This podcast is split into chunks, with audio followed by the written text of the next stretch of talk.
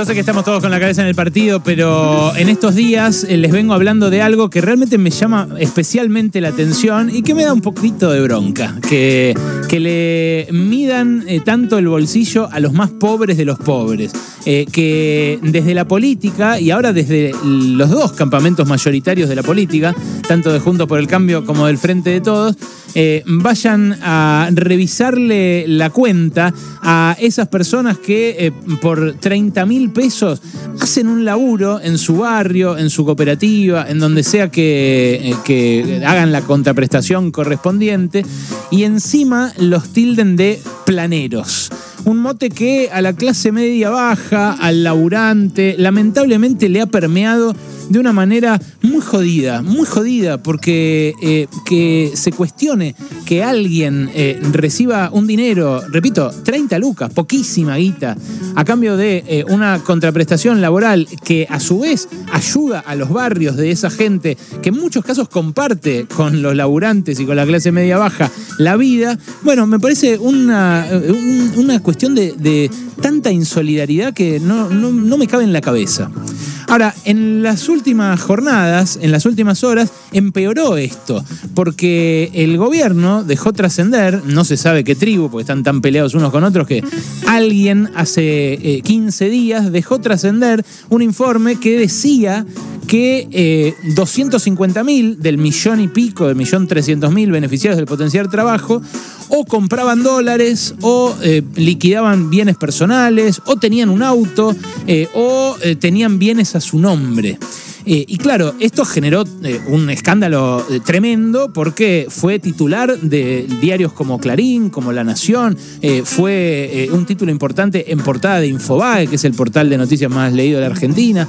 Y era mentira, era mentira, así, lisa y llanamente mentira surge la información de un informe que le pide Juan Zabaleta, el ex ministro de Desarrollo Social, a la FIP para contestar a los cuestionamientos y, los pruritos que expresaba la oposición de derecha respecto de los beneficiarios. Y entonces, para congraciarse con eso que leen, que piensa la opinión pública en contra de los planeros, van y le piden a la FIP que les dé información de eh, los beneficiarios. La FIP le da esa información sin nombre y entonces se la hacen trascender a los medios para reforzar el estigma de que los planeros son vagos y que tienen guita y no necesitan ese estipendio del Estado.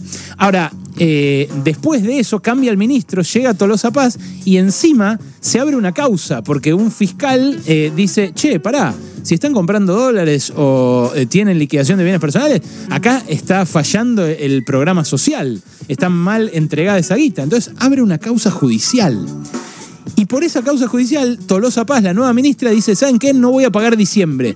O sea, noviembre, lo que se cobra ahora en diciembre. No lo voy a pagar porque tengo miedo de estarle pagando a alguien que eh, sea eh, un beneficiario que no corresponde. Entonces yo en ese caso estaría malversando fondos públicos.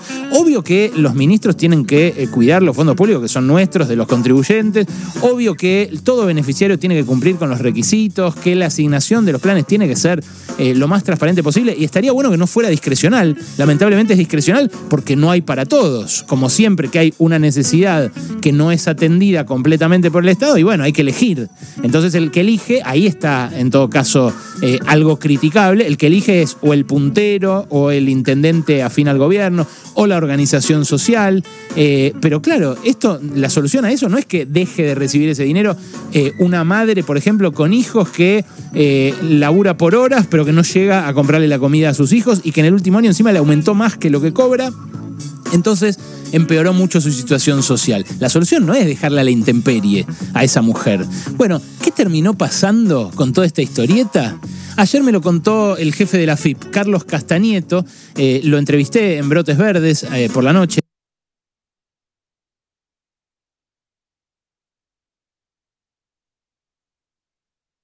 En C5N y me dijo que eh, como la ministra le pidió a la justicia los datos de los beneficiarios uno por uno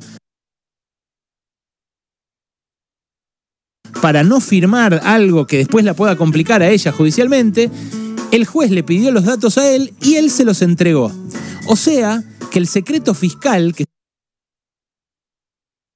siempre es tan cuidado para los eh, acaudalados de la sociedad, en el caso de los pobres pasó a valores en menos de 24 horas. Escucha.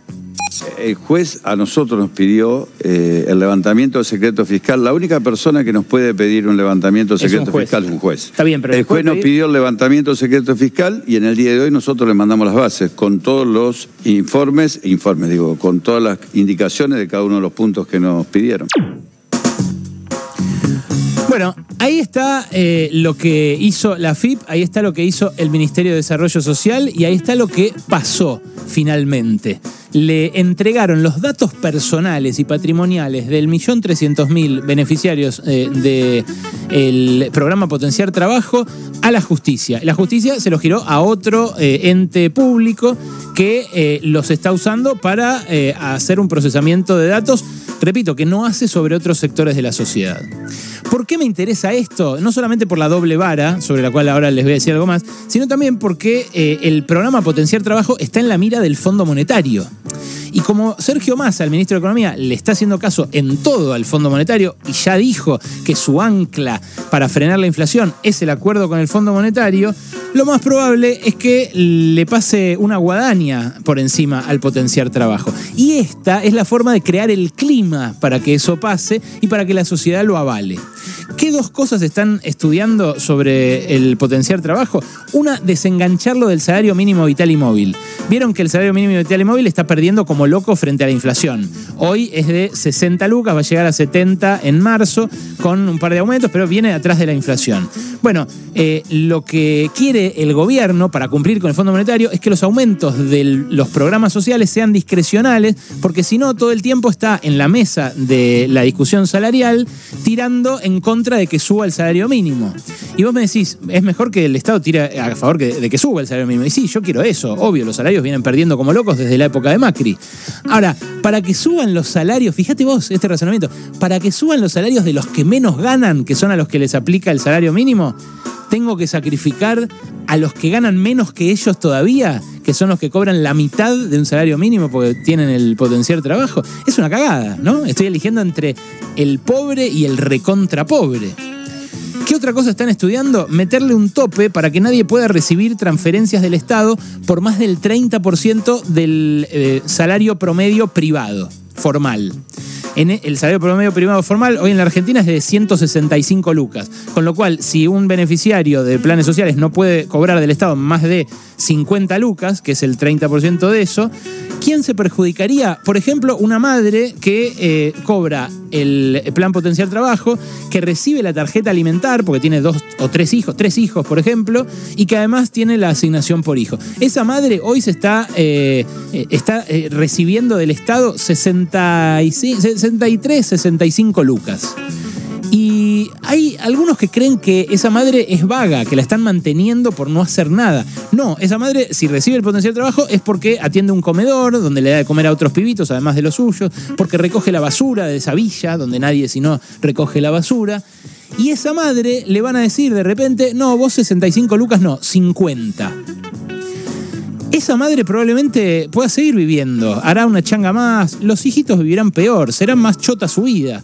Y ya es chota su vida. Eh, Lo que es muy fácil es decir desde la clase media, desde el colegio privado, desde el auto, desde la comodidad del aire acondicionado, eh, que sáquenle a esa madre, sáquenle porque es mucho, 65 lucas. Lo que es muy eh, poco probable es que eso cambie en algo la dinámica de nuestra crisis o que haga que la inflación baje, porque la ilusión del que cree que hay que sacarle al pobre es que sacándole al pobre la inflación va a bajar y que él va a estar mejor.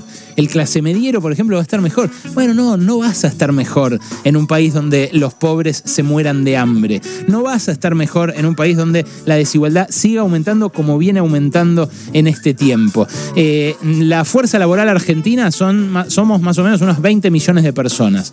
De ellos, eh, 9 millones trabajan en relación de dependencia, sea en los privados o en el Estado, más o menos 6 y medio en los privados, eh, 2 y medio, eh, casi 3 en el Estado. Después hay 4 millones y medio de gente, de personas que laburan en negro, informalmente. Y después hay otros 4 millones y medio de gente que labura por cuenta propia. Que en general son pobres. De ellos solo un tercio recibe un potencial trabajo. ¿Tanta bronca les tienen, loco? ¿Cuánta bronca les tienen? Porque además, eh, para ellos el mercado laboral no ofrece una solución. Esto del puente entre el plan y el trabajo es falopa. Es falopa que tira masa, falopa que tira el macrismo, falopa que tiran eh, algunos kirchneristas también, porque en realidad el capitalismo a nivel mundial está dejando de generar empleos de calidad y ni siquiera de, de no calidad para esos segmentos de la población. Lo más probable es que a quienes haya que ajustar o a quienes haya que descargar el peso de esta crisis no sea ninguno de esos 20 millones de personas que forman la fuerza laboral. Quizás hay que ir a buscar arriba, a esos que eh, fueron objeto del aporte extraordinario de las grandes fortunas. 15.000 personas, de las cuales muchos hicieron amparos para no pagar ese 2%, ese 1% de sus patrimonios. De sus patrimonios declarados, ¿no? Además, porque no es la posta la que se declara ante la FIP. De sus patrimonios a valor fiscal, porque tampoco es la posta de los inmuebles lo que los valúa la FIP. Ahora, eh, todo esto es una gran injusticia que se hace más injusta todavía cuando les levantan el secreto fiscal a los pobres, el mismo secreto fiscal que a los ricos les salvaguardan como si fuéramos Suiza. Porque eh, cuando se empezó a discutir el acuerdo con el Fondo Monetario, una de las cosas que se podría haber discutido es qué pasó con los 25 mil millones de dólares que se compraron 100 argentinos, 100 personas físicas, los más ricos del país, durante el gobierno de Macri, al mismo tiempo que se estaba tomando esa deuda. Bueno, Juan Grabois, que es eh, el referente de una de las organizaciones sociales a, las cuales se acusa de planera todo el tiempo, tiene un montón de cosas para criticarle Grabois. Un montón de cosas, de forma y de contenido. Ahora, Grabois estuvo como dos años pidiendo que se levante el secreto fiscal para esos que se compraron los dólares del fondo que tenemos que devolver nosotros. Yo no digo que se los vayan a sacar con una pistola, porque los que se lo compraron, compraron era legal en ese momento. Ahora, no se puede usar esa información, así como usa Tolosa Paz la información del secreto fiscal de la FIP para cruzarle los datos a los planeros. No se puede usar esa información para ver si esos 100 tipos que se compraron 25 mil millones de dólares están pagando todos sus impuestos, tienen todo en regla, no pueden contribuir contribuir con algo más a que llevemos adelante esta crisis entre todos? Bueno, es algo que eh, me pregunto y que lamentablemente no me puedo responder. Algo que habla mucho de esta época en la cual eh, preferimos mirar para abajo y culpar a ese antes que mirar para arriba y darnos cuenta quiénes son los verdaderos responsables. Pasaron cosas. Cosas. Hasta las 16 con Alejandro Berkovich.